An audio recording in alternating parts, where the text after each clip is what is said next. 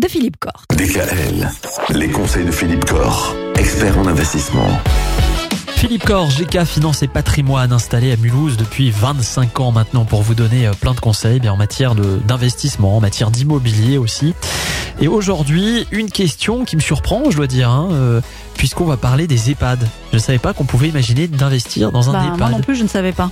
Eh si, on peut, on peut. et c'est un investissement mais qui est souvent proposé en, en expliquant à l'investisseur effectivement que le- la demande, les besoins en lit médicalisé sont énormes et sont croissants, hein, puisqu'effectivement on vit de plus en plus vieux, donc on a cette, cette chance, mais qu'il faut parfois avoir effectivement des, une assistance et vivre dans un lieu médicalisé. Mhm. Donc la proposition de permettre à des épargnants, à des investisseurs d'acheter des chambres médicalisées dans des EHPAD est une proposition qu'on voit assez fréquemment.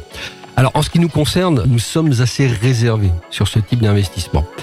Pourquoi nous sommes réservés Parce que même si la demande est là et si le marché est existant, la problématique c'est qu'effectivement ces EHPAD fonctionnent avec des contraintes réglementaires très très lourdes.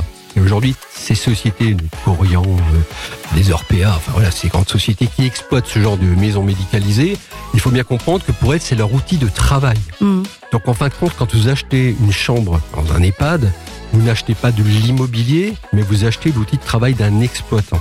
Quand vous avez pris conscience de ça, vous savez que si l'exploitant arrête d'utiliser son outil, donc si effectivement la société d'exploitation, au bout de 10 ans, 15 ans, estime qu'elle préfère faire reconstruire un nouvel EHPAD euh, 500 mètres ou 2 kilomètres à côté, mais qui bénéficiera de nouvelles infrastructures, de nouvelles qualités euh, répondant aux normes, on va dire, euh, nécessaires sur le plan médical, puisque c'est, comme dit, il y a des réglementations très lourdes, des Mhm. autorisations très lourdes, eh bien, il préfère faire reconstruire un, un nouvel hôpital, entre guillemets, un nouvel EHPAD, financé par de nouveaux investisseurs, et les investisseurs qui ont acquis le premier EHPAD, ben, 10 ans auparavant, ou 15 ans Ah, auparavant, perdu auront un bien qui ne servira plus à rien, et qui ne vaudra donc plus, Plus Ah, rien, ah donc on aurait, là on perd tout au final. Ben, on perd tout parce que c'est très très difficile de changer, de modifier la nature de ce type d'établissement. Vous achetez une Ouais. chambre euh, Médicalisé médicalisée pour lui donner une autre destination, c'est compliqué quoi. Mhm.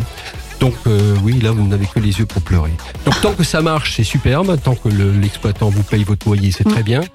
Mais s'il s'avise à changer d'outil de travail, ça devient un peu un peu compliqué. D'accord. Euh, voilà qui est intéressant. À demain. À demain.